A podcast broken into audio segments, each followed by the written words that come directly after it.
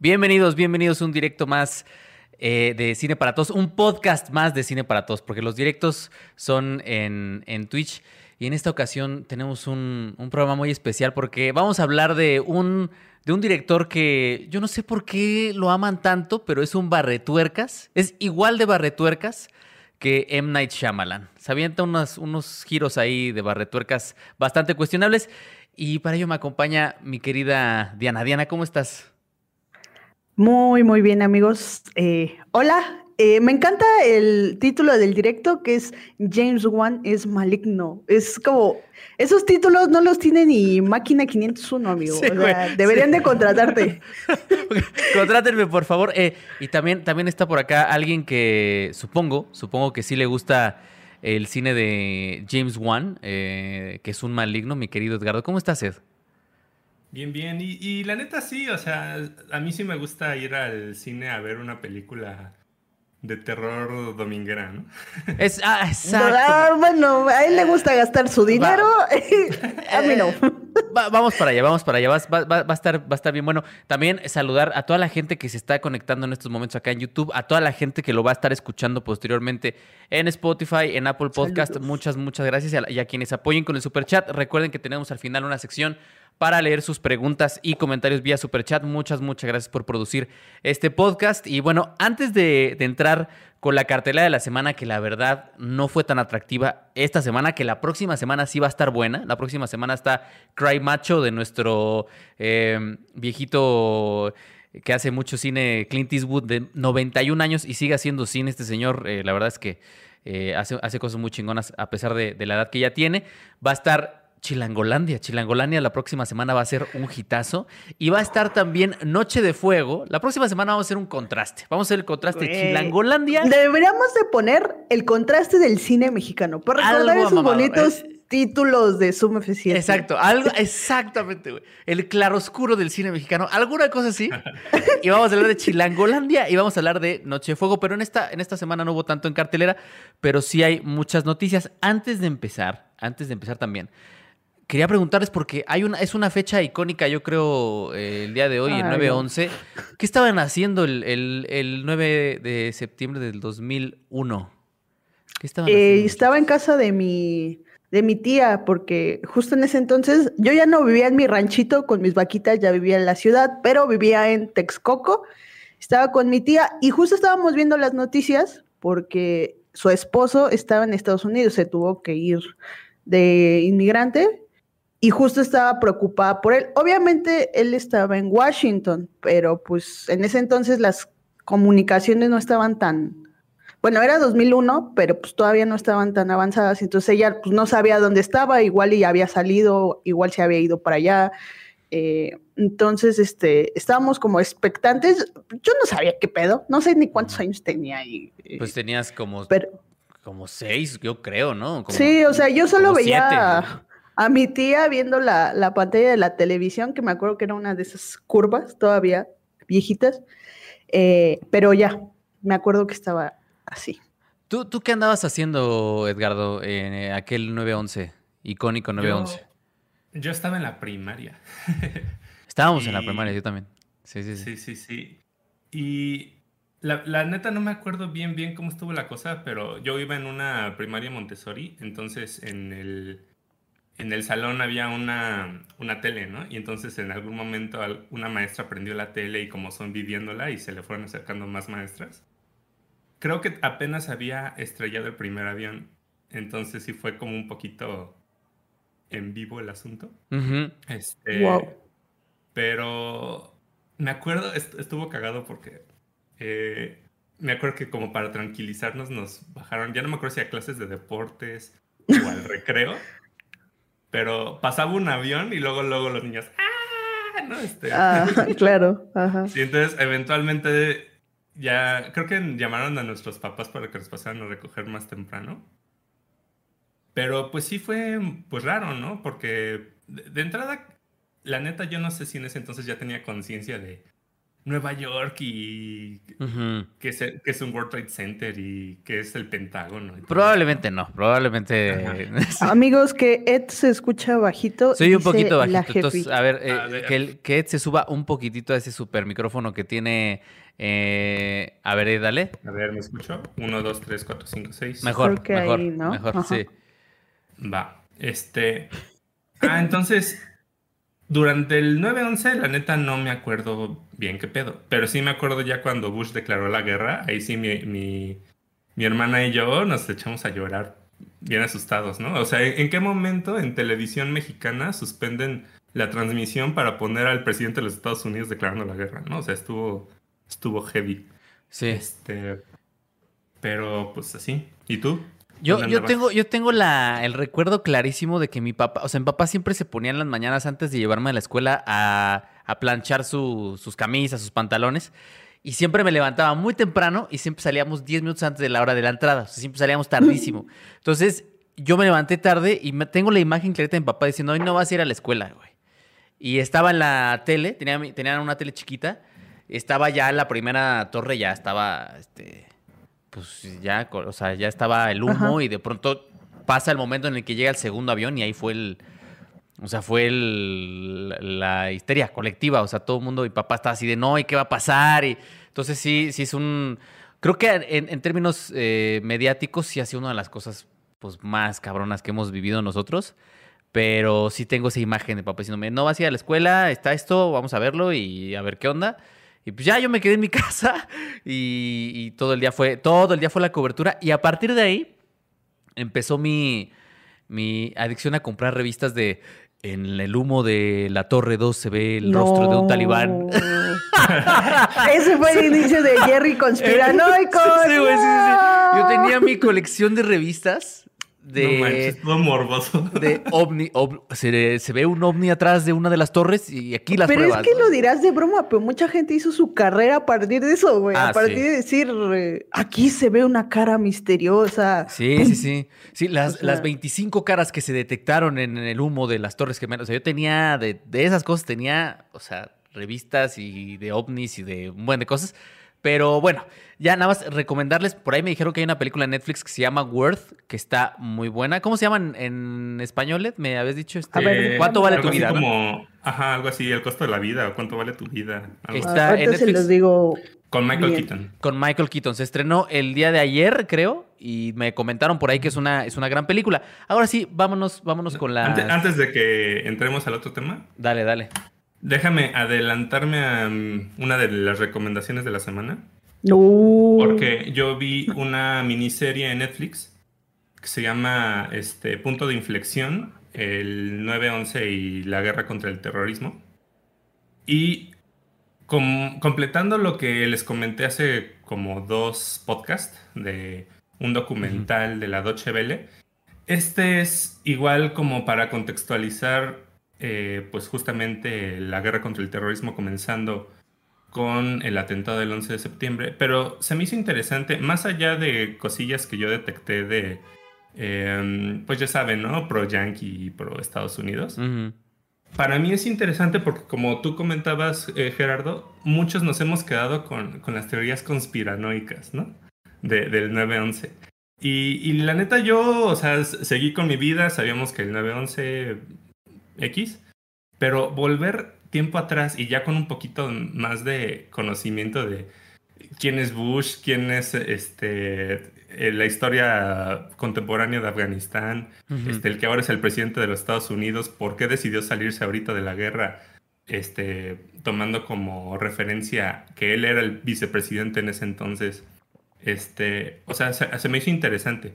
Nada más recomiendo tomarla ver la serie con pincitas porque, insisto, o sea, hay, hay cuestiones que yo detecté como medio tendenciosas porque al fin de cuentas es un documental gringo. Pero, pero si de plano no saben qué onda con el 9 de septiembre, pues lo recomiendo. Y también yo... Ah, perdón, perdón, dale, dale. La, la película que estaba recomendando Jerry se llama ¿Cuánto vale la vida? ¿Cuánto vale la vida? Eh, en español, está en las. Ya saben que cuando Netflix estrena algo, eh, lo pone siempre en el top 10 de lo que están ahí, entonces ahí la pueden encontrar. Y también eh, yo recomendarles un, un documental que va por esa línea de, a ver, es que en las torres pusieron bombas, ¿no? Y fue un autoatentado y no sé qué, que es Setgeist. Si ustedes pueden ver Setgeist, pues ahí, ahí incluso me acuerdo que en Setgeist hablaban del Amero, que iba a haber una moneda americana como el euro que se iba a llamar el Amero y pues ya nunca pasó esto. Pero véanlo, está, está conspiranoico, pero está, está interesante. Pero bueno, ahora sí vámonos con las noticias. Eh, la primera, un tremendo notición que todavía no es un hecho, pero prácticamente ya se está dando por hecho y esto va complementado con algo que seguramente va, va, a platicar Diana de la nueva estrategia que va a tener Disney para sus estrenos, porque se viene una nueva estrategia para Disney en lo que respecta a sus estrenos, es que pues Shang-Chi no va a llegar a, China. O sea, es muy probable que Shang-Chi no llegue a China. Según reportó Deadline, resurgieron algunas declaraciones del protagonista Simu Liu que dio en 2017, y voy a citar aquí a Simu Liu, que él comenta que sus papás le dijeron, China es un país tercermundista que se muere de hambre a causa del comunismo. Y al señor se le hizo muy prudente, pues decirlo, y ahora resurgieron estas estas, este, resurgieron estas declaraciones en un momento en el que se, había platicado una anécdota de que Kevin Feige en el estreno de Shang-Chi se la pasó horas convenciendo a un crítico de cine muy respetado de este chino para que por favor le dijera a las autoridades eh, cinematográficas en China que la película no tenía estereotipos, que la película respetaba la cultura china y que por favor los dejaran estrenar, que todos los estereotipos que llegó a ver en Shang-Chi los retiraron. Entonces estaba como esta negociación, como este coqueteo para que por favor dejaran eh, estrenar la película y ahora ya es casi eh, eh, muy, muy, muy probable que no llegue la película a China. Y ya se está hablando de que incluso The Eternals tampoco se va a estrenar por unas declaraciones que dio Chloe Shao muy en el tono de las que dio Simuliu, que no están de acuerdo, de acuerdo en muchas de las cosas que se hacen eh, en, el gobierno chino. Entonces dice que The Eternals probablemente tampoco va a llegar. Y a mí al menos, eh, ahorita ya para escucharlos ustedes, pues sí me parece un fail, ¿no? Un super fail de Marvel, porque es una película que yo creo que solo se hizo para poder entrar a un mercado que no, no está dejando entrar a, los, a los gringos en muchas de sus producciones y pues resulta que no se va a estrenar. Entonces, ¿qué piensan de esta, de esta noticia que da a conocer Deadline de que a partir de estas declaraciones, pues Shang-Chi no va a llegar muy probablemente al mercado chino. Híjole, es que, a ver, creo que hay muchas cosas. O sea, sí, de Marvel sí es un fail porque no puedes hacer una película simplemente para, pues, para acercarte a un mercado, porque pueden surgir estas cosas. Ese es por un lado. Por el otro, las declaraciones de este señor, pues, mire, todo el mundo a nuestros papás nos han contado cosas eh, que no sé, no sé si fue prudente o no que las dijera, porque él estaba en otro contexto, él quizá nunca se iba a imaginar que iba a protagonizar una película de Marvel. Es lo mismo que pasa cuando, y aquí voy a, puede que suene algo polémico y que me funen por esto, pero es cuando, por ejemplo, a un, a un una persona le sacan de contexto un comentario que hizo 10 años atrás, 6 años atrás, cuando la hizo en un contexto diferente, estaba pasando por otras cosas y no viene el caso que la saquen ahorita. O sea, si la sacaron ahorita, creo que más bien es una estrategia para, para eh, la bueno, China a, pegar, a pegarse a un pretexto y decir, mira, mira, por eso no te vamos a dejar entrar porque tú piensas esto de mi país.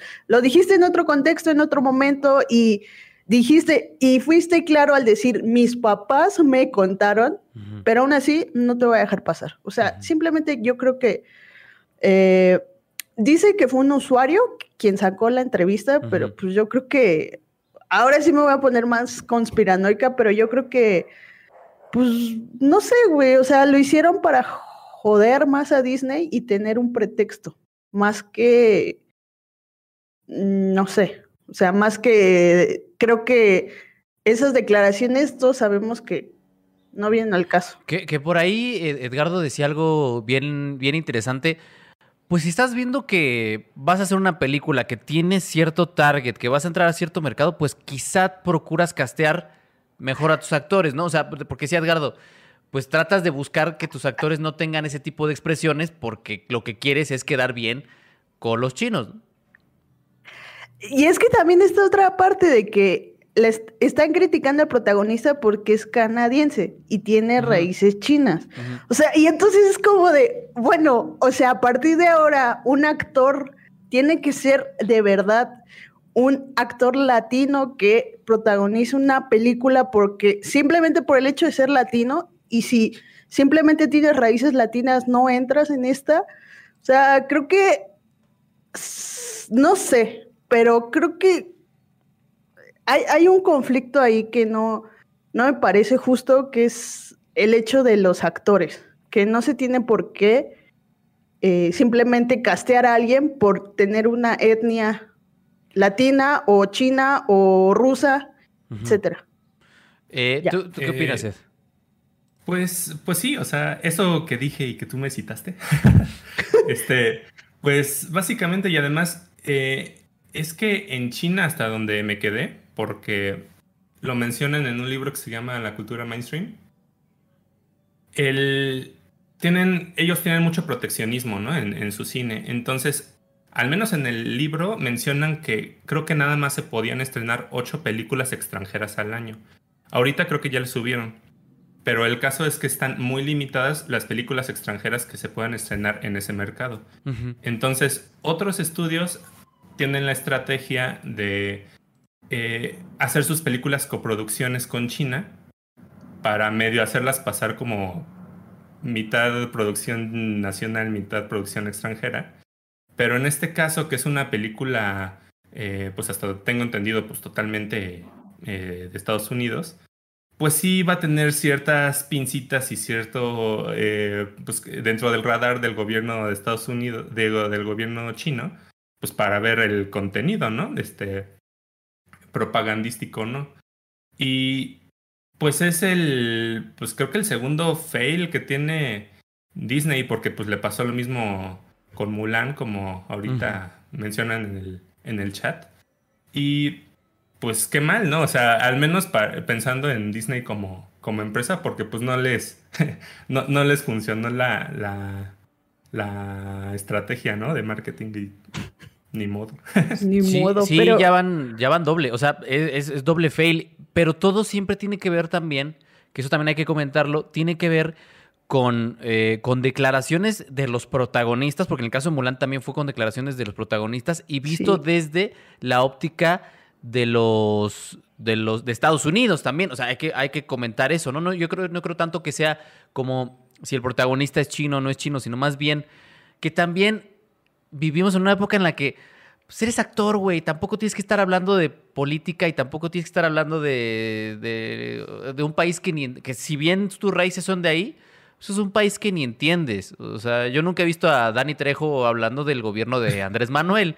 O sea, no, eh, también es mucho de entrar a estas discusiones que a veces ni te competen, a veces ni las entiendes, a veces... Bueno, pero esta, esta época es actual, o sea, 2017 tú Ah, no existía esto, ¿no? O sea, vuelvo al punto, las declaraciones fueron ahí, 2017. Si, pues fueran, si hubieran sido actuales, si te digo, güey, toma en cuenta el contexto en el que vives.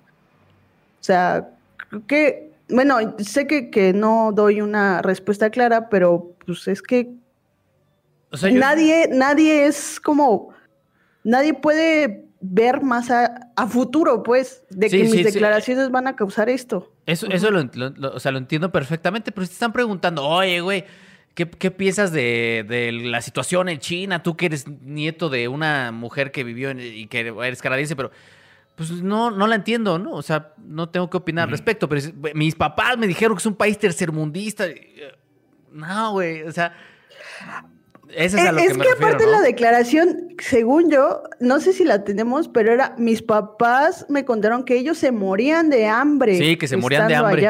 O sea, nunca dijo allá, allá la gente se muere de hambre. Dijo mis papás me dijeron eso es no sé, pero bueno, o sea, opino lo mismo que tú, Jerry, que sí, que debe ser un poco más mesurado tu discurso ya, sobre todo con este tipo de países que son tan. Exacto. Sí, sí, sí. O sea. Pero pues mira. cuidadosos con lo que se dice de ellos. Creo que el, pedo es aquí el. El que Disney haya basado su película para satisfacer la cultura de otros. O sea, el pedo no es la declaración, sino el fail de Disney, que por una cosita así se vino abajo una gran producción de 200, no, de 150 millones de dólares. Sí, que decíamos, decíamos en Twitch, eh, nada más antes de, que hable Edgardo, decíamos en Twitch que, que fueron en realidad 206 millones porque el gobierno ah, australiano les dio 56 millones a, porque fueran a filmar allá. O sea, entonces fueron 200 milloncitos. Y tienes razón, güey, o sea, le pegaste al clavo. las motivaciones del por qué haces una película, o sea, por qué haces un reboot de Mulan quitando todos los estereotipos chinos, pues para entrar al mercado chino, pero no vas a entrar. ¿Por qué estás haciendo una película de un superhéroe eh, chino? Pues porque quieres entrar al mercado chino, pero no vas a entrar. O sea, ese es el. tienes toda la razón, güey. Ese es el gran pedo de esto, que estás haciendo las películas por las razones equivocadas. O sea, no estás haciendo Shang-Chi porque quieras explorar al personaje, estás haciendo Shang-Chi porque quieres vender en China, que es el gran. En estos momentos es el gran mercado del, del mundo de la exhibición cinematográfica en salas. Pero ya, perdone. No, pues nada más comentar que, o sea, si eh, pues, o sea, no juzguemos las intenciones de Disney, ¿no? De hacer estas películas. Pero, Edgardo, siempre defensor de los más pobres. pero, pero si, si su target era el mercado chino, pues que le investiguen tantito y entonces que vayan a China, investiguen qué le interesa al gobierno chino, qué actores chinos son aprobados y entonces ahí sí te lanzas con tu producción de quién sabe cuántos cientos de millones para que sea perfecto. Exacto, tienes razón, Ed. O sea, si lo, si lo van a hacer, que lo hagan bien, investiguen bien. Sí, completamente. Ahora, Diana, por favor, nada más eh, coméntanos esta noticia rápido que la van a estar viendo los que están este, viendo el, el podcast. Que Shang-Chi, Tenet no salvó las salas de cine, fue Shang-Chi. bueno, en resumen, no, no es cierto. Eh, bueno, por lo menos la agenda de Disney la salvó Shang-Chi con lo recaudado en las semanas este, desde su estreno hasta ahorita. Y ya decidieron que por lo menos toda su, toda su agenda va a ir a este, salas eh, de cine exclusivas. Primero las salas de cine y ya posteriormente eh, irían a su plataforma Disney Plus. ¿A qué estrenos me refiero? Este, West Side Story, eh, Encanto y por supuesto Eternals, que era como la película que todo el mundo esperaba que qué onda con esa película porque no sabían si se iba a mandar a, Disney Plus directamente o estreno simultáneo, no sé qué onda. Hoy se confirma esta estrategia y eh, pues toda esta estrategia se deriva del éxito, eh, bueno, éxito que tuvo Shang-Chi, las ganancias que superaron lo las expectativas. Y pues no sé, ahora, ahora viene esto, porque no sé a qué se deba. Supongo que sí tuvieron muchos, muchos, muchos pedos, además de lo de Scarlett Johansson en cuanto a, a la plataforma, a lanzar estrenos simultáneos. Entonces supongo que están rehaciendo una estrategia. Y mientras este año, pues todas sus, todos sus estrenos van a, a salas. De Spider-Man, pues no se sabe qué onda, pero supongo que no se va a retrasar. Sí, y, que la ventana va a ser 30 días de diferencia ah, con respecto a estreno en Disney Plus y 45 días las que vayan a llegar como a, otras plataformas. Nada más puntualizar, es cierto lo que nos comenta mi querido Miguel Portal, que ya se recuperó del cobicho, afortunadamente nada, nada grave. Eh, que Mulan, sí, efectivamente, sí se estrena en China, pero después de un estira y afloje ahí bastante, bastante peculiar. Eh, pues yo nada más comentar que va a estar interesante, va a estar interesante esta, esta nueva estrategia de Disney con esta ventana de exhibición exclusivos. Vamos a ver cómo reaccionan las otras eh, plataformas, las otras majors, pero de momento lo que está haciendo Disney es bien interesante. No sé si quieras tú comentar algo, Ed. Pues realmente, o sea, yo creo que cuando comenzaba lo de la pandemia, pues Disney y todas las productoras pues tenían eh, el poder de decisión, ¿no? Era de, pues me vale, me salto a la ventana, pongo la, la película cuando se me da la gana. Pero ahorita que ya se va recuperando la industria, pues ya entonces ya es de, ah, bueno, sí, una ventana de 30, 45 días, lo que sea este, estrenos luego, luego en, cine y después ya en streaming, pues ahí le van a ir tanteando, pero pues Disney es Disney. Exactamente, exactamente. Y eso es muy importante, van a seguir en, fase de prueba.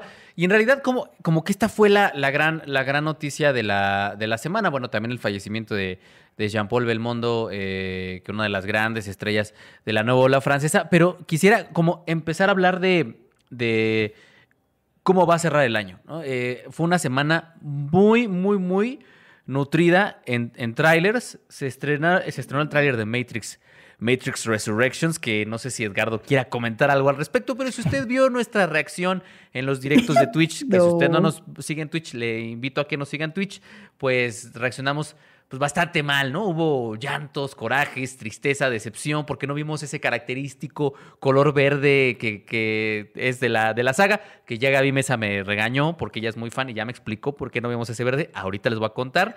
También porque está desde la perspectiva de Neo.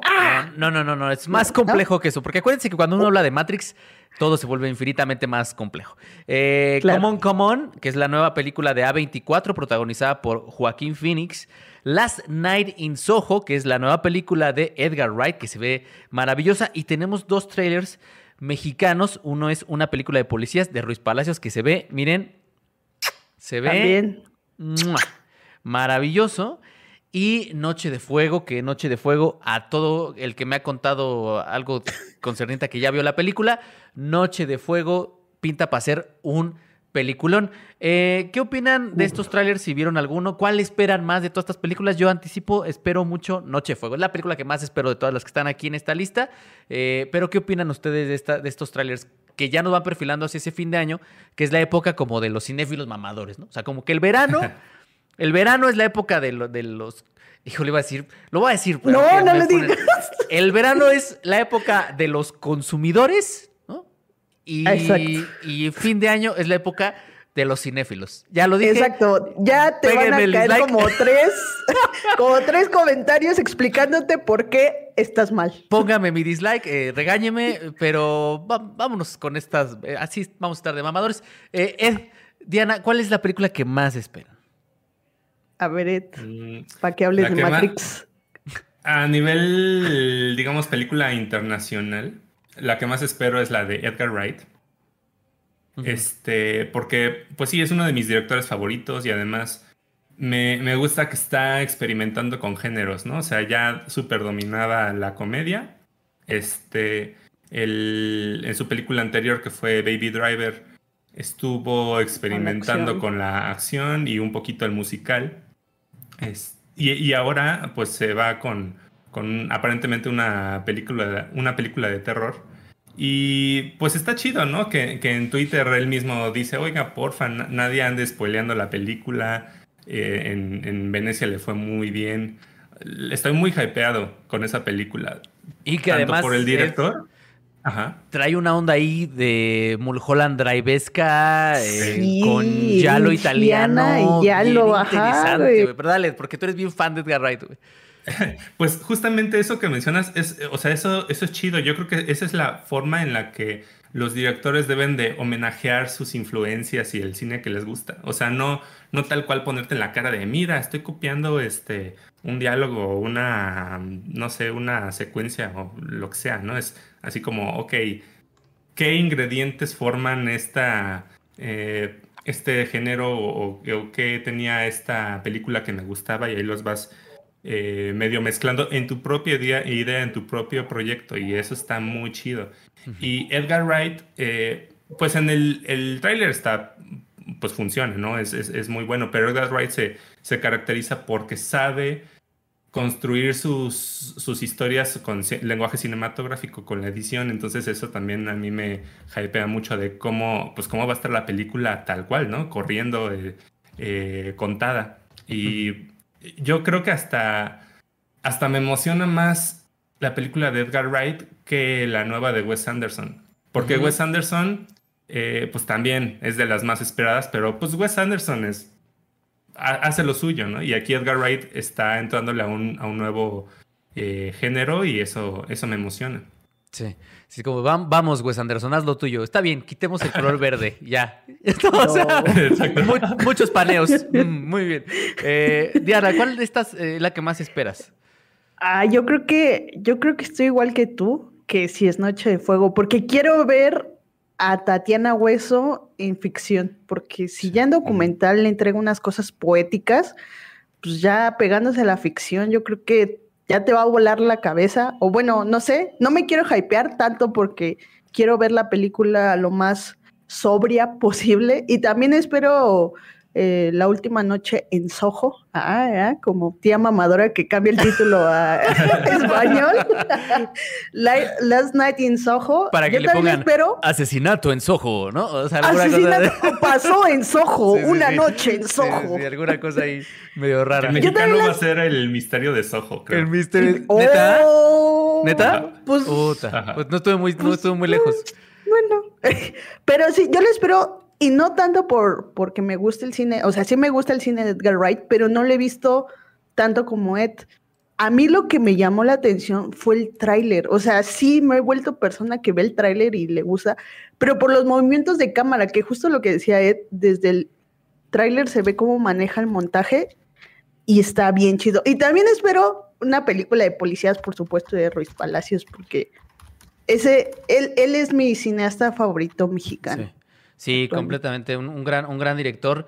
Eh, y nada más comentarles que Gaby me explicó que el nuevo look de la nueva película de Matrix es tan diferente y tan disonante con respecto a las anteriores porque se trata de una nueva realidad creada por la Matrix, porque ella dice que en una de las películas y en alguna en algún corto de Animatrix explican que la Matrix se reinicia como computadora y que a partir de esos reinicios se van creando nuevos entornos, nuevos mundos que por eso se ve tan diferente. Entonces, espero que sí, porque pinta para ser un churrasazazo. Pero bueno, vámonos. Eh, les recuerdo, muchas gracias. Ya vi un par de superchats por ahí. Muchas, muchas gracias. Les recuerdo que tenemos una sección donde eh, respondemos a sus preguntas y leemos sus comentarios vía superchat. Muchas, muchas gracias por el apoyo. Eh, vámonos, vámonos. Aquí, hay un mosquito aquí intentando hacerse de mi sangre. Vámonos, hablando de sangre, vámonos con la cartelera de la semana. Y en una, una película hay mucha sangre. Y en la otra, Diana y Ed, que sí la vieron, van a babear. Llorar sangre. van a llorar sangre, güey, por el coraje. Se estrenan tres películas. Eh, otra vez Liam Neeson siendo un héroe ya a su edad el señor eh, sigue salvando al mundo en una película que se llama Riesgo Bajo Cero, eh, en español, si no mal recuerdo. Eh, no vamos a hablar de ella porque no la vimos, pero se estrenó una película mexicana que Diana y Ed vieron hace como chingo de años, no sé cuánto tiempo, que se llama Clases de Historia y válgame Dios, válgame Dios, clases de historia. He leído cosas que dicen que es una obra maestra del cine mexicano y he leído otras que es una muy mala película. Pero yo quiero saber dónde están ustedes dos que tuvieron la fortuna de ver clases de historia. Eh, ¿Quién empieza? ¿Quieres que empiece yo a decir más bien la sinopsis? tú escribiste algo al respecto, Mira, va a empezar yo, Ed, eh, para que tú, tú le entres con ganas, que tú escribiste una reseña eh, que, donde la destruiste. Pero pues básicamente Clases de Historia es una road movie de descubrimiento que enfoca su historia en una maestra, eh, creo que es de bachillerato, que se llama Vero, que tiene 60 años y pues su vida no resulta como ella quiere, es aburrida, eh, en resumidas cuentas, y de repente conoce a una chica eh, que es una joven, no me acuerdo de qué edad, pero se llama Eva, que como que él la invita a descubrir la vida y juntas pues van eh, como yendo a aventuras donde la maestra descubre que pues, todavía no se ha terminado su vida, que todavía quedan años por vivir. ¿Podríamos decir que clases de historia es como esta película francesa esta de amigos, donde un hombre que ya dice, ya no quiero vivir porque estoy, no me puedo mover, y conoce a otro que lo lleva a vivir la vida pues, y pues, es, ese tipo de... Pues, exacto, exacto. Eh, sí, y, y de hecho, obviamente es un poco diferente porque a través del desmadre de la chica, la, maestra como profesora tiene una segunda vida, como que ah, vive a través de la chica, ¿no? También, pero donde, y, creo que la, la, idea me parece genial porque no se había visto películas de este género en el cine mexicano con alguien, una persona mayor que quiere redescubrir incluso también su sexualidad, que está chido. El problema es el guion, que creo que es muy ambicioso. O sea, es muy mamador el guion y termina dando cringe porque hay una escena, bueno, no les voy a dar spoilers, pero más bien la relación de estas dos eh, protagonistas se va haciendo cada vez más cercana y creo que el desenlace es muy gratuito y da mucho cringe, incluso no sé por qué no han saltado las alarmas en este contexto en el que vivimos de, de tener mucho cuidado con, con quién te relacionas y las relaciones afectivo-amorosas que tienes de una persona mayor y una persona menor. Pero ya no voy a decir nada. A mí no me gustó la película. me, gustó el pues vela, güey. O sea, de eso se trata. De eso se trata. me gusta, creo que la primera parte me gusta, pero ya la segunda, y es cuando el guion ya se, como que solito se pone el pie. Y es cuando viene la parte cringe, que a mí me dio cringe, y la parte donde dices cómo esto terminó en la base, siendo una cosa inentendible. Pero, pues, dale, dale, A ver, Ed, escribiste, ¿tú escribiste para, fue para Zoom o para dónde? la neta no me acuerdo si para Zoom, pero sí escribí una pequeña crítica en mi Letterboxd. Entonces, este, ahí. Ah, tu Letterboxd. Eh, vamos a, vamos a, a ver, vamos a uh. buscar en el Letterboxd. Vamos a buscar a Edgardo. ¿Cómo estás, Ed, en Letterboxd? De una vez para que la gente, que hay 128 personas, oigan, hay 130 personas y solo hay 50 likes. De verdad nos odian tanto, somos tan despreciables. ¿Qué, qué les pasa? Pues ¿Cómo te buscamos, Ed? Eh, pues tal cual, como Edgardo Ábalos, debo de aparecer. Edgardo Ábalos. Vayan a pegarle un follow ahí en Letterboxd a mi buen. Y a mí también, no sé. Y también a Diana. Eh, que no me acuerdo cómo me llamo. Hiciste una pequeña crítica de clases de historia en tu Letterboxd. ¿Qué decía esa crítica de clases de historia en Letterboxd? Yo releí mi crítica, este, y me noto muy molesto después de haber visto la película. Creo que todos este, terminamos así. sí, y, coincido mucho con, con Diana. O sea, yo creo que es muy legítimo una historia que trate de pues una persona que está en, en la última etapa de su vida, porque independientemente de que es una adulta mayor, eh, está en una etapa pues terminal, ¿no? Tiene una enfermedad. Entonces, básicamente, pues ya tiene una sentencia de, de pues no de muerte, pero ya anunciada, ¿no? Este, de que viene el fin. Y eh, me parece legítimo que en cualquier momento de, la vida una, una, persona le encuentre un nuevo significado, un nuevo sentido a, pues a, vivir, ¿no? Que pueda cambiar de, de, rumbo, que pueda encontrar nuevas aficiones, que eh, pues prácticamente la protagonista renuncia pues a, a, lo que se dedicaba, a su trabajo, a su matrimonio, para encontrar eh, algo distinto, ¿no? Algo que la, que la vuelva a hacer disfrutar de, estar viva.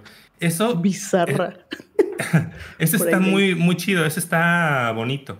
Pero lo que sí me pareció preocupante es que todo esto no debe de justificar una historia de pedofilia. O sea, que... ok, ok. A ver, este... Eh, eh, Muchas gracias, la, por... La protagonista ya no me acuerdo. Espérame, espérame, Diana, nada más. Si usted nos está escuchando y está ahorita conectado en YouTube, por favor, apoye con Super Chat porque en estos momentos nos acaban de desmonetizar este bonito podcast. Eh, ya hablemos abiertamente del tema que se está... Porque ya está desmonetizado esto, pero nada más ya, quisiera leer rápido. Miren, aquí está la crítica del buen Ed a clases de historia en Letterboxd. Si usted es un crítico mamador frustrado, eh, abra un Letterboxd y ahí póngase a criticar películas. es un hecho para todos. Dice, es difícil dar una crítica imparcial a las actuaciones, el diseño de producción o el montaje cuando el guion va en picada justificando una historia de pederastía con la pérdida del trabajo, las enfermedades terminales, la vejez, un matrimonio agotado o la pérdida del sentido de la vida. Además, y agrego, me encanta Ed que Ed deja una cerecita del pastel, ¿no? O sea, dice, además de, que el guion va en picada, el audio está muy malo. Ay, sí, es cierto. El audio está muy malo. Oye, pero es que, ¿sabes qué? Y que creo que aquí el director, que no sé si es guionista también. Sí. Ah, Se llama Marcelino Islas Hernández. Y es que creo que no lo hizo a propósito, lo que es peor, porque hay, hay una escena solamente. A ver, ya, o sea, a ver, espérenme. Con spoilers, hay un beso. hay un beso. Nada más rápido, que por cierto es muy cringe, porque si la gente quiere ver la película, ya hay un spoiler aquí. Ah, hay un eh, beso ajá. hacia el final de la cinta que para mí es muy cringe porque es muy gratuito, porque no están bien desarrollados los personajes y ni siquiera esa relación estaba bien construida. Y creo que ese beso representa como, más allá de la pedofilia, representa como un, tipo de cierre para la, para la maestra, como un arco de transformación. Pero creo que la equivocación del director fue trabajarlo mal y por eso se ve tan cringe, por eso se, ve tan bizarro, porque ese, ese arco de transformación con, significado en un beso de ambas protagonistas, porque ambas tienen su arco de transformación. ¿Y la chica estudia secundaria o algo así? Es bachillerato, una alumna ¿no? De, una alumna de la maestra. Ya. Eh, eh, no le diría pederastía, eh, hay otro nombre que, que no me acuerdo. Ahorita ¿Ese es tu pro? Ándale, claro. Pues a fin de cuentas es una menor de edad, ¿no? Ajá, sí, sí, sí.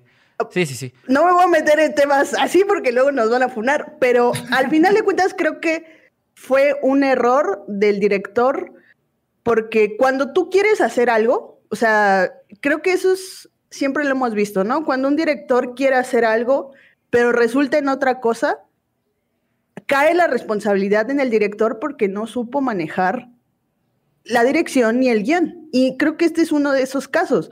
Ese beso representa un arco de transformación, algo que se, supone se debería de ver bonito, se debería ver... Que es un caso muy similar a OK, está bien que también el beso que termina culminando en un acto sexual es la real, es la que eso es lo que a mí no me late tanto de esa película, es la realización del personaje de de este, ay, se me fue el nombre del protagonista de OK, está bien, pero el, personaje mm. que, interpreta al tío Robert, que es su momento de, realización cuando el, conflicto parece que va de que esta persona no puede escribir un guion, o parece que va de Mariano. de, Mariano, o parece que va de la relación con su primo y termina siendo otra cosa completamente distinta que no está planteada, digamos, al principio del, de la historia. Entonces sería un poquito lo mismo por acá. Ándale, y entonces, pues ahí está mal, o sea, más allá de pues, lo que, supongo que no quería retratar lo que dijo Ed, pero pues termina haciéndolo, termina representando un acto eh, de, estupro o de pederastia por el mal manejo que tiene de la dirección. Y del no sé qué pienses, Ed, no, sé. Sí, de acuerdo. O sea, yo creo que la película iba hacia otro lado. Eh, la protagonista sigue siendo la, maestra. Y yo creo que hablaba de esto de de darle un nuevo giro a su vida, ¿no? Y entonces la película, pues sí, poco después del primer tercio o a la mitad, comienza a desvariar, comienza a perderse. Se convierte en esta, en lugar de esta como pareja dispareja de eh, redescubrir la vida a través de su, de, en la, con la compañía de su eh, alumna, se convierte en otra cosa y termina hasta medio Em, ahorita me acordé un poquito como tipo Nomadland, ¿no? Así como casi, casi en... Todo va a estar bien. Ajá, en el desierto. Y, sí, porque el final, el final no es ese, el final es otro, donde es un bochito en la carretera y es esto el final y si te quedas como de, es un final que no concluye y es como de... Mm. Se siente un final de, de verdad, de, es una ópera prima, creo, Creo que ya tiene otras, ¿eh? Ya tiene otras, Uta, es que si, fuera ópera prima, fuera como de bueno. En resumen, sí me, sí me suena este cliché que alguna vez nos, nos, nos, eh, dijeron, que es eh, que muchos cineastas mexicanos terminan sus cortos o sus películas en que se muere la el protagonista para ya no meterse en pedos y ya no desarrollar el conflicto porque no saben a dónde van, o en que cogen, ¿no? O sea, nos decía nuestro profesor de guion, nos decía nuestro profesor de guion, en el guionista mexicano es o los mata o los pone a coger, ¿no? Entonces, este, pues está interesante porque en el caso de amigos, que es una relación similar de un personaje que ya no quiere vivir, que ya, ya su vida ya no, ya no vale nada, tienes traes a un personaje que quiere vivir, que quiere hacer, que quiere eh, construir, que quiere deshacer, que y entonces a partir de ahí estableces el conflicto, ¿no? Y acá es como de, haces la misma relación, pero tu conclusión es, a ver, cojan, ¿no? A ver, cojan. Te vas hacia eh, otro lado, eh, sí, sí, güey. Este, o sea, no había necesidad. Y, y, por eso te digo que es muy ambicioso porque se quiso ir por otro lado. O sea, como que dijo, esto está muy fácil, yo quiero hacer otra cosa diferente. Y a veces lo simple funciona. Y se puso. Creo que esta película. Se puso un escudito ahí de protección porque sí es maestra, no maestro. Si hubiera sido maestro, quién sabe cómo andaríamos ahorita, ¿no? Eh, no sé, a ver, ahí entonces también hay un, tema, ¿no?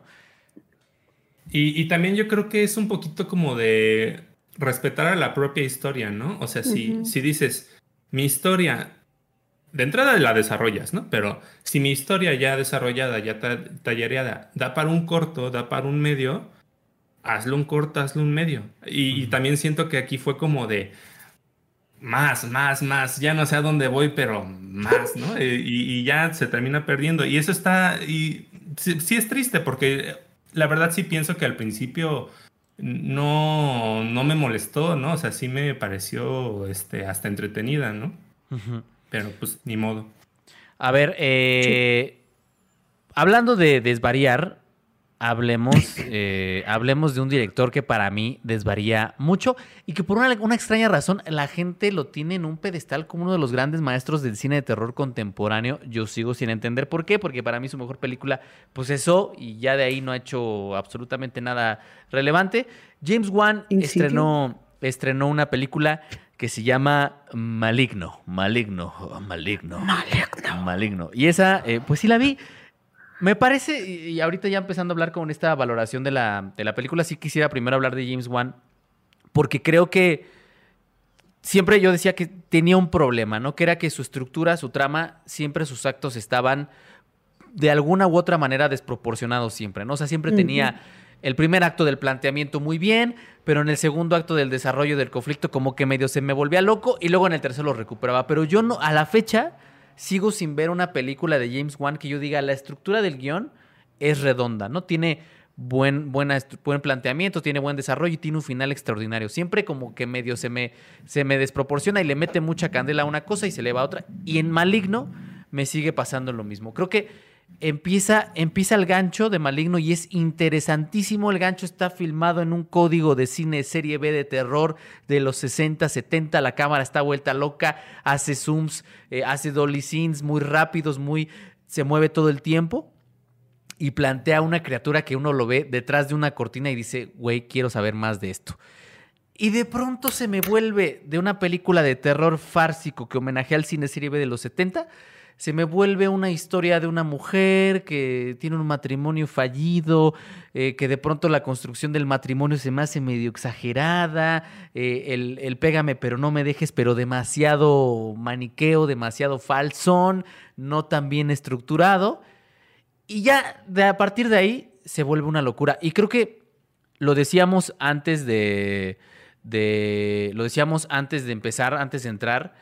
Eh, termina siendo una película de acción por alguna razón muy extraña, ¿no? Termina siendo una película de acción, pero, pero lo, platicábamos, ¿no? Este, como que nunca quedan bien plantadas las reglas de la película, ¿no? O sea, o es una, o esta criatura es una entidad, o si existe o no existe, y cuando nos revelan la respuesta de, de qué era, uno dice, este giro de tuerca barretuercoso. ya está barrido, ya no, ya sí, no Sí, sí, ya no da vueltas. O sea, ya cuando, Lo, cuando lo quiso meter el, el tornillo el James Wan, ya el pinche tornillo ya estaba rebarrido. Y cuando te da la respuesta dices, no mames, James Wan. O sea. Yo ya me la solía, ¿eh? Que dijera mi abuelito que paz descanse y dijera, pasa de la que, de la que traes, ¿no? Para andar eh, igual, ¿no? Eh, o sea entonces, siento que de las, de las películas que, que, que, ha sacado James Wan a lo largo de su filmografía, sí diría que, al menos para mí, es de las más flojas, pero al mismo tiempo, es, es que, híjole, güey, esto es, evaluar una película como Maligno es bien complicado porque dices, es una pinche, es un pinche churro, güey. Como dijera el Miguel, es un churro bien azucarado que dices, no mames, ¿qué pasó esto? No mames, güey, no, es que no tiene sentido. No tiene. Pero aún así las, te entretiene, cabrón. Ese, ese es mi problema. Que la vi y dije, este güey se está mamando. Esto no tiene sentido. Pero aquí ando. O sea, ¿no? Y, es como dice, o sea, es estas, estas películas que disfrutas muy bien porque es un churro, güey. Es un churrazo y la pasas bien. Y es que, ¿sabes qué? Es que creo que eso que mencionabas que tiene al principio de lo de serie B Sosa, B, de B, cine serie B, no lo conserva hasta ya casi al final, cuando están en, en la celda, cuando está en la celda esta chica y vemos al monstruo, o sea, yo digo, ¿por qué no lo mostraste desde el principio? O sea, y creo que esa parte de que quiso esconder este giro de tuerca al público le salió mal porque si lo hubiera, si hubiera hecho el descubrimiento, o sea, si nos hubiera dicho quién es la criatura después de la primera secuencia, creo que hubiera sido una película más entretenida todavía, pero como estábamos expectantes de quién es, dónde está, cuando pues vienes a ver qué pinche criatura es, es como de no mames que me diste eso. Y creo que el, el donde se equivoca, o bueno, donde falla, es en el, en el tono para mí. Porque la película, pues, está, está, como dices, está entretenida y creo que esa película está hecha para que digas, mira, James Wan puede, o bueno, más bien, sabe cómo dirigir porque me pone una cámara desde arriba, porque es muy dinámico, pero pues nada más, es como tú decías, es muy efectista y como decíamos hace rato, es como trucos de mago, o sea, mira, te voy a entretener, te voy a impactar con mis movimientos de cámara, pero pues no te voy a dar más allá de eso, y eso pues al final... Eh, pues sí. Eh, a mí me aburrió la película, la verdad. Sí, completa, o sea, sí ves, sí ves. Hola, hola, hola. Eh, ya, ya nos reconectó, ya nos reconectó. Eh, pero decía, les, les comentaba, es, es esto de, sí mueve muy bonito la cámara, todo está, y ahorita seguramente Edgardo complementará, complementará eso, todo está con regla. O sea, todos los movimientos, aunque los ves, dice, dice eh, Diana, ese movimiento en cenital, ¿no? Que es una, ella cierra una puerta y camina, y entonces lo sigue en cenital desde la, cámara desde arriba, y vemos las distintas habitaciones, y uno dice, wow, se ve interesantísimo. Se ve interesantísimo. Pero el gran, el gran tema es, todo eso, aunque se vea muy bien, no aporta nada a lo que a lo que está uno viendo, ¿no? O sea, no... Ni siquiera la luz roja de Yalo que también homenajea. No va acompañada de, algo que digas, esos grandes movimientos de cámara que está aventando este güey tienen un sustento dramático, ¿no? Un sustento narrativo. No, es un pinche desmadre la película. Eh, Ed, tú, creo que tú, tú, eres un poco más entusiasta de la película. pues es que yo, yo creo que la película es, es el equivalente a a la gente que le gustan las películas de Marvel. Eh, a, mí me gusta un término que usa Fernanda Solórzano que dice eh, que dice que existen películas intercambiables, ¿no? Ok, interesante. Entonces, yo creo que este es el caso. Es, una. Eh, si a ti te gustan las películas de terror, así como, pues, ¿cuál veo? Pues la que está en la cartelera. ¿Cuál es maligna? Pues vamos a verla, ¿no? X. Y, y James Wan sabe, sabe hacer eso, son, son juegos de feria, es, es como, como ir a ver la más reciente de superhéroes y, y nada más si a ti te da agua a ver gente en licra, pues entonces te vas a meter a ver a una donde descuartizan gente. Pero lo, lo... A mí lo que me gusta de estas películas es que incluso las malas terminan siendo entretenidas por la, la comedia involuntaria, ¿no? Que en el, en el caso de, James Wan, no es tanto el caso porque él, como comentaron, sí sabe colocar la cámara, sí sabe esperar para que el jumpscare medio funcione. Pero el problema que yo encuentro es que la, la película cambia varias veces de tono. Y entonces la, primera parte, que es como más eh, genérica en ese sentido, a mí me comenzó a parecer cansada. Así como de, otro muerto, otro muerto, así como de, pues ya, ya, me, ya sé que sigue, ¿no? Ya voy perdiendo la emoción. Sin embargo, es la parte que más me gustó de la película. O sea, ya de la segunda mitad al final, coincido en que faltó construcción del, del villano y entonces la película se auto traiciona y entonces ya pierde verosimilitud, hasta los VFX empiezan a ver falsos. Y yo creo que es una película entretenida que justifica comprarte unas palomitas y unos nachos, ir con cuates cuando se puede ir con cuates o verla en casa con familia y estarse riendo de que eh, el amigo ya se asustó. pero, pero James Wan no pretende hacer un hito del cine de terror, de cine de horror, no pretende eh, darnos una propuesta de nada, ¿no? O sea, simplemente se va a la segura, está medianamente bien hecho, pero hasta ahí. Sí, y él de hecho lo comenta, ¿no? Que fue la película en la que más procuró pasársela bien, divertirse y hacerlo. ¿Ah, que, sí? Y Ah. que hemos, y que hemos, es entendible porque además James Wan ya está en esa posición de hacer lo que se le eche el huevo con un montón de dinero, porque pues ya hizo Aquaman, ya hizo Rápidos y Furiosos, ya hizo, o sea, ya hizo cosas que le han permitido decir, pues me voy a volver loco, güey, voy a hacer una película, pues sin pie ni cabeza, narrativamente hablando, pero que a mí me divirtió mucho hacerla y que me divierte, y que incluso él dijo que le, le parecía muy gracioso que la crítica estuviera tan dividida, porque si ustedes ven las críticas, pues la película está como de, híjole, es que qué vi, güey, o sea, esto para qué, no, no, no. Entonces, creo que también eso es muy importante eso que mencionas, Ed, que sus pretensiones no era hacer otra cosa que no fuera pasársela chido, ¿no? Pero Diana, ibas a, ibas a comentar algo. Que los diálogos explicativos. Ah, sí. Ya se le tienen que quitar esas mañas, por Dios. O sea, está bien que se la pase bien el señor, pero eso no implica que hagas mal tu trabajo, Es que, es, que, es que él quiere grabar sangre ya, entonces de, ah, sí que hay historia, ¿verdad? Ah, pues con diálogo lo arreglamos. Pues entonces que haga un pinche corto, güey. Sí, sí, sí, sí, eso, eso también de, "Ah, hola, soy la doctora, no sé qué. En el verano de 1995 llegó el paciente cero, le llamamos el paciente cero porque... bla, bla, bla, bla". Y es como de, güey, o sea, me está explicando todo. Y es como, "Mm, ya acabó. Ok. Ah, sangre, venga. Ahora sí, mátalos a todos. Ajá, exacto. O sea, sí, sí es un poco así la película. Pero bueno, yo, yo no diría que, que las palomitas y los nachos, porque están muy caros, eh, la verdad están muy caros No. las palomitas y los nachos. Véala en su casa, hombre, véala en su casa, este, se la va a pasar muy bien. Pero tanto para gastar, Ed, ¿por qué quieres mandar a la gente a gastar? Estamos en crisis económica, no mandes a la gente a gastar. Mejor que gasten aquí en los superchats. Muchas, muchas gracias por el apoyo. Y que gasten en su plataforma de streaming preferida. Y hablando de streaming, ya, ya diste tus recomendaciones, pero yo estoy seguro de que puedes dar otras, tengo otras. otra recomendación. Entonces, ¿cuáles son tus recomendaciones de streaming de la semana, Ed?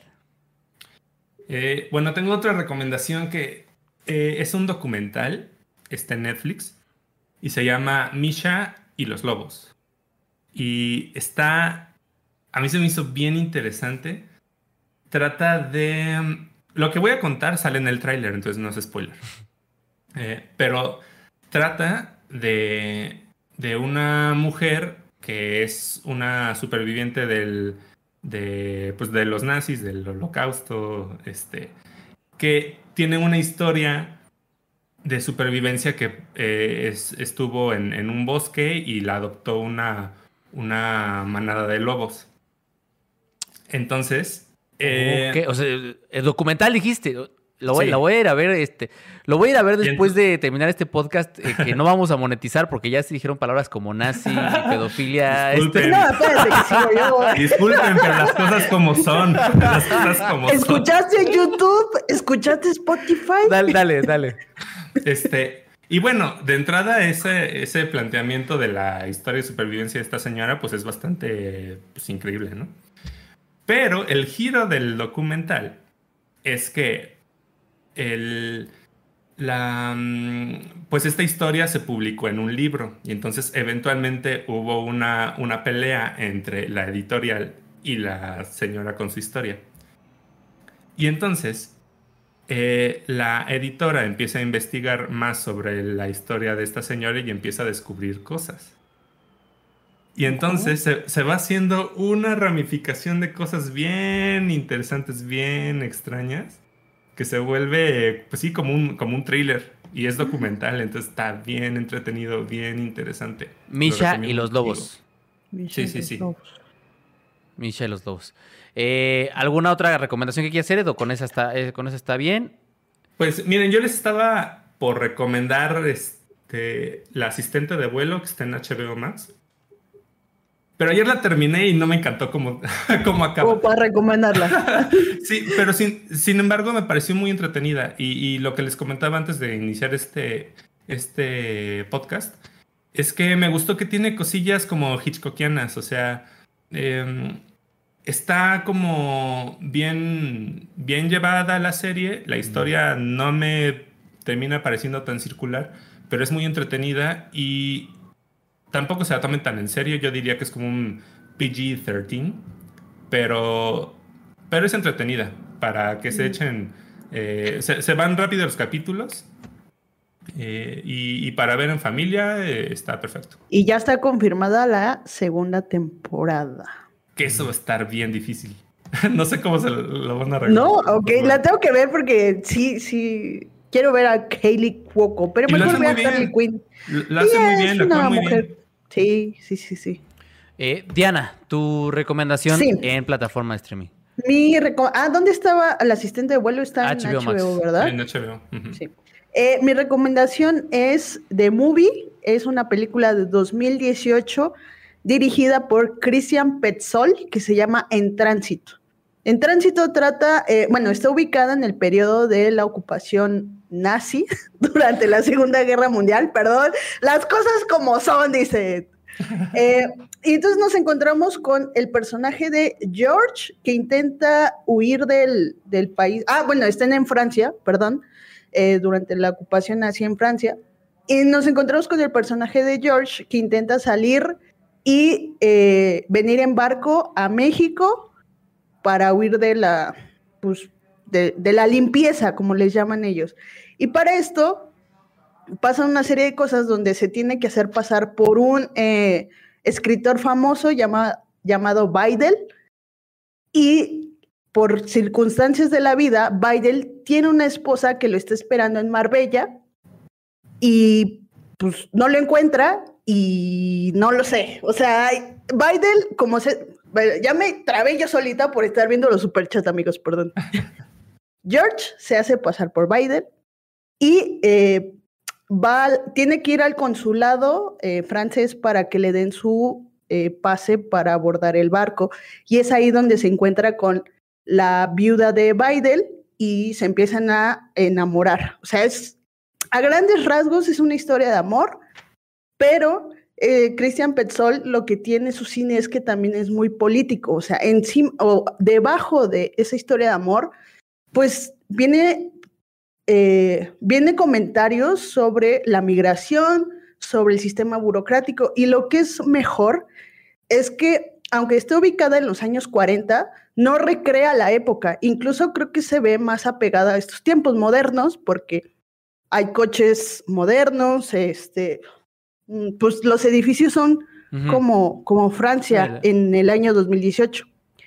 Y eso hace que su cine sea un poco más ambiguo, o sea, la temporalidad la hace ambigua, pero eso le saca provecho porque entonces los conflictos se sienten más cercanos a lo que vivimos actualmente. O sea, la visa, ¿cómo? porque también se ven conflictos para conseguir visa, que te den la visa. Si tienes dinero, obviamente puedes conseguir un pase de abordaje. Si eres pobre, pues te tienes que quedar a sufrir la pobreza, porque en esa época había mucha, mucha pobreza. Y está muy chida, está muy chida, eh, véanla. Y si pueden y si quieren, también después de En Tránsito, vean Ondina, que se estrenó el año pasado en el Festival de la UNAM, en el FICUNAM, y está en Cinepolis Click, pero En Tránsito está en Movie. Movie. Y yo también, eh, hablando de Movie, eh, apliqué la prueba esta de los siete días eh, ya se me acabó, pero vi. Hay, una, hay una sección de la plataforma que está muy, muy, muy chingona y que les va a dar horas y horas y horas de, ver cine. Les, les quisiera recomendar yo. Sí, esta, esta sección, y de ahí ahorita voy a agarrar una película. La sección se llama Las mejores mil películas de movie. Obviamente no hay mil películas, pero sí tienen ahí un ranking de, de, grandes, grandes, grandes obras maestras en la historia del cine. Y de ahí, en esta ocasión, pues quise agarrar una, una animación que si bien la historia también es una historia de odisea muy sencilla, de este viaje de un héroe, ya saben, el héroe que no tiene absolutamente nada y que termina siendo un líder eh, de, una, de una rebelión que se llama El planeta salvaje de René Laloux. Eh, es una película que lo interesante no es la trama por sí misma, porque esa la hemos visto miles de veces. Digo, no hay ningún, ningún truco ahí, ningún gato encerrado, ni nada que ustedes no hayan visto antes. Pero la animación es muy interesante. La animación es bien, bien, bien interesante. Sí me parece que es un producto de los 70, con un uso del color eh, brillante y con un diseño de personajes que a mí a la fecha medio como que me dan mello ahí más o menos, pero eh, les recomiendo Planeta Salvaje de René Lalou y si pueden eh, echarse esa sección de las mejores mil películas de movie, de verdad que no tiene no tiene eh, ningún desperdicio. Le voy a echar un ojo. Sí, sí, sí, echen un ojo. Y bueno, ya vi que ya entraron más superchats.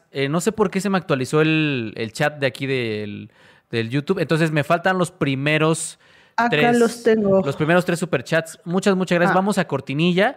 Gracias por apoyar este podcast desmonetizado porque hablamos de pedofilia, de nazis y de muchas otras cosas. Vamos a la cortinilla. Vamos a la cortinilla de superchats. Productores del podcast.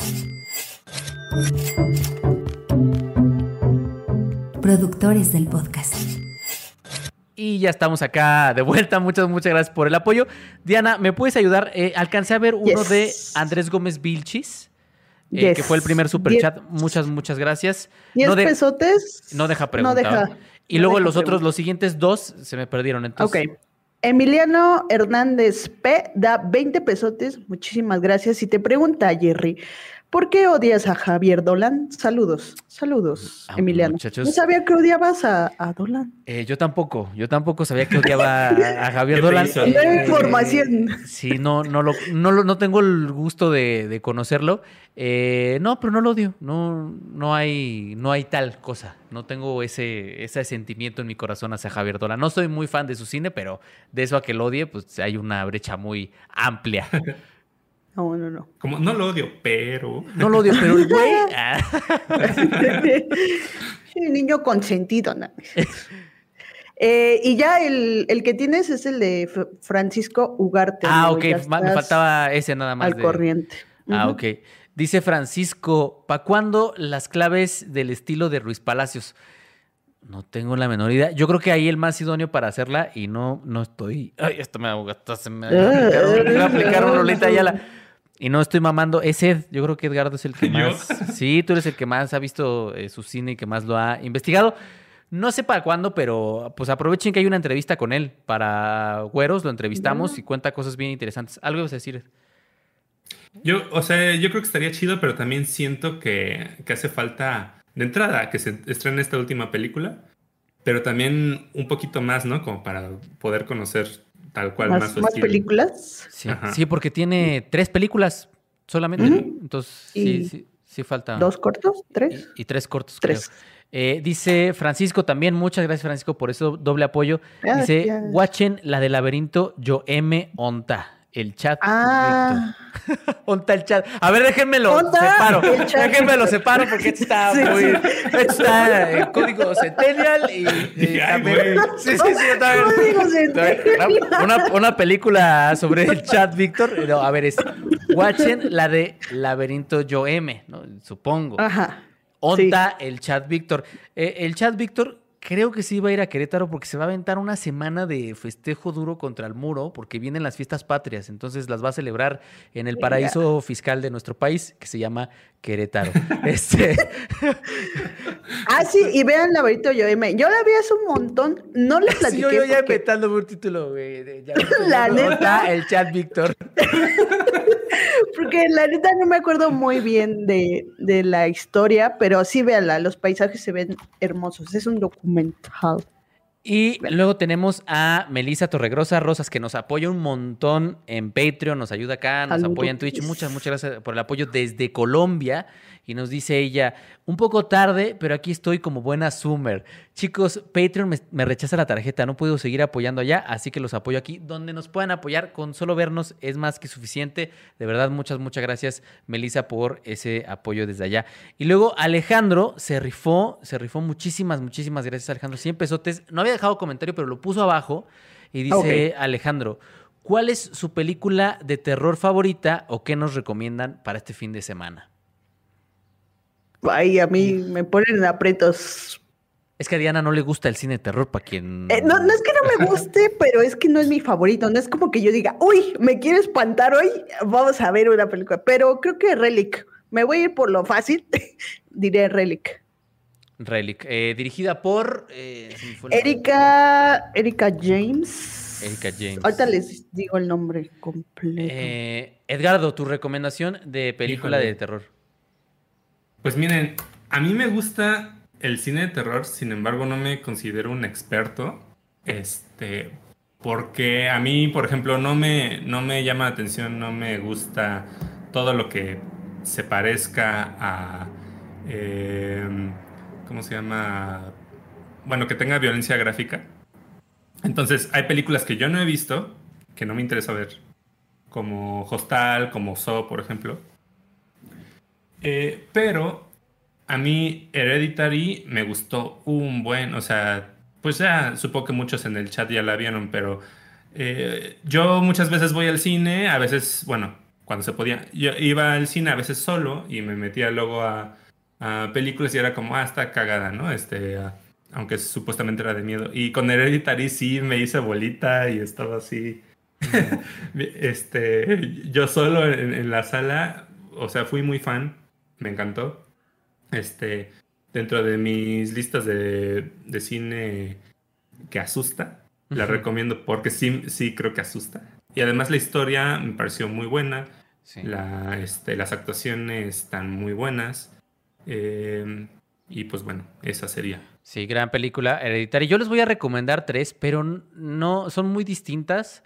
Eh, y ahorita dos de ellas, pues una ha estado clavada con ellas desde hace mucho tiempo, que es Posesión de Andrei Shulapsky. Vean Posesión de Shulapsky, es una maravilla. Eh, gran, gran, gran, gran película. Y la segunda no es terror, pero creo que sí genera ciertas sensaciones similares a las que provoca una película de terror que es Meet the Feebles. Meet the Feebles de Peter Jackson, que con esa ha estado clavada desde que empezamos, es clavado desde que empezamos la, la, tier list de Peter Jackson, Meet the Feebles. Y finalmente una película de Sam Raimi de terror, pero que también eh, fusiona con comedia, por eso le llaman el rey del comedy horror, que es Arrástrame al infierno, Drag Me to Hell es una chingonería de. Te tengo que dar una segunda oportunidad, ¿eh? Porque a mí no, no la he visto desde. Me encanta. Desde la primera vez que la vi, ahí la dejé, porque a mí no me gustó. Es más, me voy a poner hardcore, güey.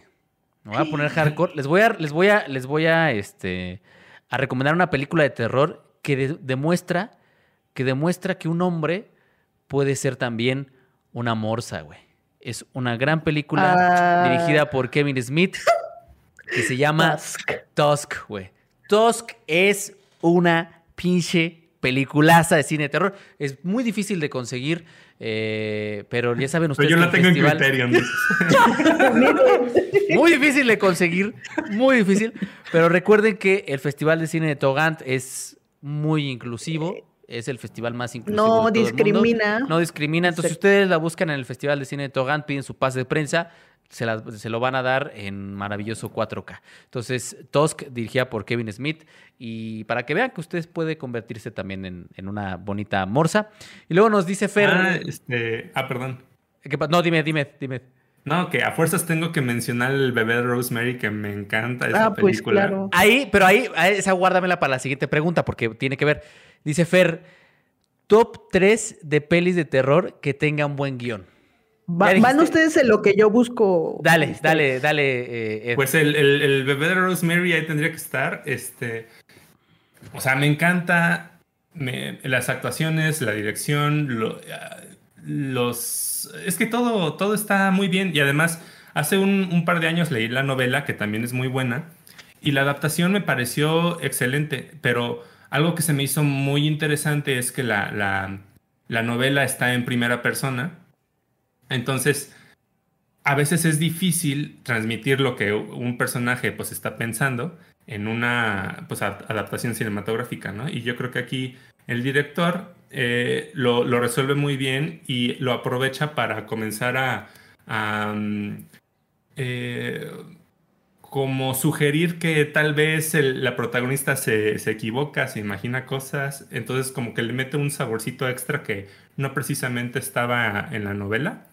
Eh, entonces, creo que está muy bien adaptado. La, la novela es buena, pero creo que le da un plus en la película. y, pues bueno.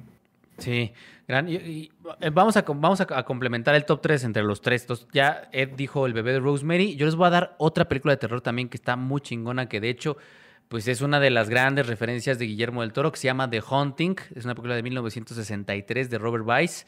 Eh, también es una de estas películas de mansiones embrujadas, pero en, esos, en esa década el cine terror empezaba a explorar como esta posibilidad de que lo que estuviera embrujado no fuera el espacio, sino la mente de los protagonistas. Entonces juega mucho con, el, eh, con lo que dice Ed, o se lo está imaginando, o, o si está pasando, o y es una gran, gran, gran película de esto que muchos llaman eh, terror psicológico. The Haunting, que, también es una, es una adaptación de The Haunting of Hill House. Entonces es, es, algo que seguramente si vieron la serie ya más o menos vieron estas cosas por ahí, pero que lo aborda desde una perspectiva psicológica. Eh, Diana. Ya tengo. Y qué bueno que mencionas a, La maldición de Hill House, porque justo voy a mencionar The Innocence, que es dirigida por Jack Clayton, que es de 1900 1961, eh, sí, sí, sí, que, es, que justo eh, la segunda temporada está basada un poco en esta película, que a la vez está basada en un libro de Henry James. No, no es Henry James, es el, otra vuelta de tuerca, no me acuerdo el, el autor, perdónenme.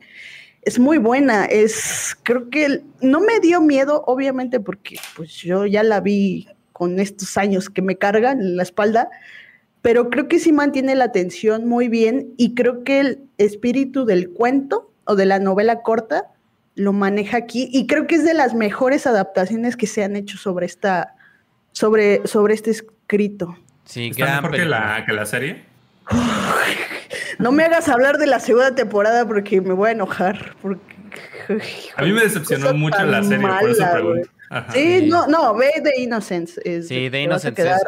Otra referencia de Guillermo del Toro también, que todo el tiempo, cada que le preguntan, habla de The Innocents. Y también eh, Mártires, vean Mártires de Paul Langlois del 2000. Ah, esa sí me da miedo. 2009. Mártires Yo tampoco la he visto. Gran, gran, gran película. Eh, chingonería. No el remake gringo, porque hay un remake gringo. No, veanla, es canadiense, si no mal recuerdo la, la uh. original. Eh, dice Funny, Game sería, perdón, Funny Game sería de terror. Sí, como este, ¿cómo se llama? House, eh, asalto de casa, ¿cómo es el género? Sí, sí, sí, pero sí, sí es terror, sí, sí es terror también.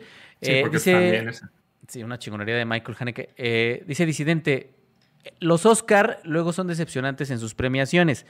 ¿Qué películas ganadoras de mejor guion creen que fueron una de esas decepciones? Ganadoras a mejor, a mejor guion. Ah, mejor guion. Ajá, eh, a ver, ponle porque no me acuerdo. No soy una biblioteca humana. yo, les puedo, yo les eh. puedo decir, por ejemplo, una que fue una gran decepción. No porque sea una mala película. A mí me parece una gran película, pero sí la competencia era, o sea, una obra maestra, que es Rocky ganándole a Taxi Driver. Ah, o sea, a mí Rocky. no sabía eso. Sí, Rocky le gana a Taxi Driver el mejor guion. Y yo no creo que. Qué bueno que que Rocky sea una. no creo que sea una mala película, güey. Pero lo que pasa es que Taxi Driver, pues sí está muy cabrona. Eh, pero ya, perdón, perdón. Y mira, si estaba Green Book, entonces sería Green Book y Promising Young Woman. Que, qué decepción. El guion. ¿Por qué? A mí me encantó. Diana, se trabó. Eh, Green Book, yo también. Green Book. Eh, si bien Spotlight. Spotlight se me hace una película interesante, como que, tan, como que tampoco era para tanto, ¿no?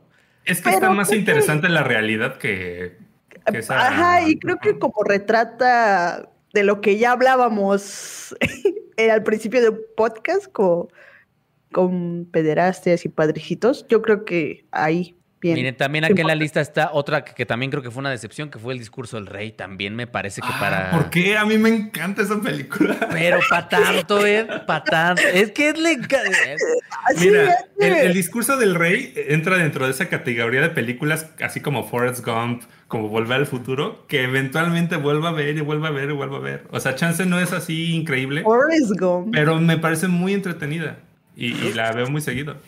Good Will Hunting también creo que es de las que están ahí como que, ¿para qué? Que, este, que este Oscar fue para Ben Affleck, güey. Y, Matt y con este Matt Damon, que regresan con The Last Duel, el último duelo. Miren también acá Ghost. O sea, Ghost es una película entretenida, pero es una película del Canal 5. O sea, es una película de televisión. Ghost, pues también me parece que está medio ahí como, como pa' qué, ¿no? Este, a ver, déjenme ver por acá también. No, es que ya aquí ya, ya empiezan, era otro tipo de, de cine, ¿no? Era un poco Divorcio de la italiana. Divorcio de la italiana, el apartamento de Billy Wilder. Si alguien puede ver el apartamento de Billy Wilder, es una carta de amor al cine, dijeran los críticos de Milenio, eran, ¿no? Los que dicen esas cosas. Sí. Este, y luego dice Emiliano Hernández. ¿Algún día volverá enfoque crítico? Pues primero que mm. pase la pandemia, ¿no? Primero que. primero, eh, sí, exacto. que primero hay que eh, volver a poder salir, por lo menos ya con tranquilidad, y luego ya vemos. Pero yo creo que no. Yo creo que van a venir otras cosas. Pero estoy un 99.99% seguro que Enfoque Crítico no va a volver. Y se apareció, se apareció este Vic. Eh, de, con el oh. rincón del cineasta, los que estaban preguntando por Vic, ahí anda Vic. y pues dejó, Vic. Sí, dijo su super chat y nada más dijo, saca tu Criterion, Edgardo, tu Criterion de, de bebé de Rosemary, supongo. Y Francisco, muchas gracias Francisco por otros 20 pesos. Te dice, te, te, faltó decir la de Pau Patrol, Halloween Heroes. Pau Patrol. Pau Patrol. Halloween Heroes. Eh, le, falta ver esa, le falta ver esa a, a Jerry. Supongo que sí. La tengo que ver, la tengo que ver. Eh, gran película, Pau Patrol. La voy a defender cada vez que tenga la oportunidad. Y bueno, de verdad, muchas, muchas, muchísimas gracias por eh, todos esos superchats, de verdad. Eh, yo creo que esto nos van a poner monetización amarilla, aunque no deberían, pero supongo que lo van a hacer. Lo hicieron con el podcast de hace tres semanas, nos pusieron monetización amarilla porque hablábamos de temas sensibles. Hablamos de Matrix, entonces no sé qué es sensible en eso, pero bueno, ya saben que YouTube de pronto hay ciertas palabras que no le gustan. Eh, y en esta emisión se dijeron varias, pero... Pues, a pesar lo que se conmemora hoy, ¿no? Exactamente, exactamente. Entonces... Muchas, muchas gracias a toda la gente que eh, nos está apoyando vía Super Chat. Ustedes ayudan a producir estos bonitos podcasts. Muchas, muchas gracias, Diana. Muchas, muchas gracias, Ed. ¿Algo que quieran aportar, que quieran eh, decir para cerrar? No, eh, vean nuestras recomendaciones y ya descansen, diviértanse este fin de semana. Así Cuídense también, cuídense bastante. Ed, ¿algo que quieras comentar? no, realmente, simplemente aprovechen el fin, vean vean películas, vean series y ahí nos pasen sus comentarios. Sí, y la próxima semana ya tenemos el título mamador. Espero que sea aquí otra vez. Es que no fue acá porque Diana estuvo en contacto otra vez. salí negativa, salí negativa. Fue mi prima que le mando saludotes que quizás sus niñas la contagiaron, pero no pasa nada. Estamos todos bien, pero más bien fue por precaución de mis compañeros. Entonces, la próxima semana espero que ya nos podamos ver otra vez por acá. Muchas, muchas gracias a quienes se conectaron. Gracias a quienes están escuchando en Spotify, en Apple Podcast. Les mandamos un fuerte abrazo. Acaba de entrar otro super chat. Eh, no lo veo, déjenme actualizar. Pero, eh, ¿tú lo tienes a la mano? Sí. E, échale. Dio 200 pesotes. Ah, perdón, yo sí digo la, cantidad, perdón, quizá. No lo debo hacer. Norman Edilberto Rivera Pasos. Es la primera vez que, que escucho tu número por acá, bienvenido, no sé si nos escuchas habitualmente, pero dice, muy buen trabajo el que hacen, saludos, saludos, Norman, saludos para ti. Sí, muchas, muchas, muchas, muchísimas gracias, Norman. De verdad, eh, reitero y sé que soy muy reiterativo con esto, pero ustedes son los que mantienen este proyecto como todo el tiempo constante. Entonces, muchas, muchas, muchas gracias a todos ustedes quienes nos están apoyando vía, vía Super Chat. Eh, de verdad, de todo corazón, Norman, gracias, gracias por ese, ese apoyo y a todos los que se conectaron. Repito, a los que nos están escuchando en Spotify, a los que nos están escuchando en Apple Podcast, en todas las plataformas de podcast, porque ya hay un montón, y a quienes nos están viendo y nos van a ver ya una vez que esto esté arriba en YouTube. Muchas, muchas gracias. Gracias, Diana. Gracias, Ed.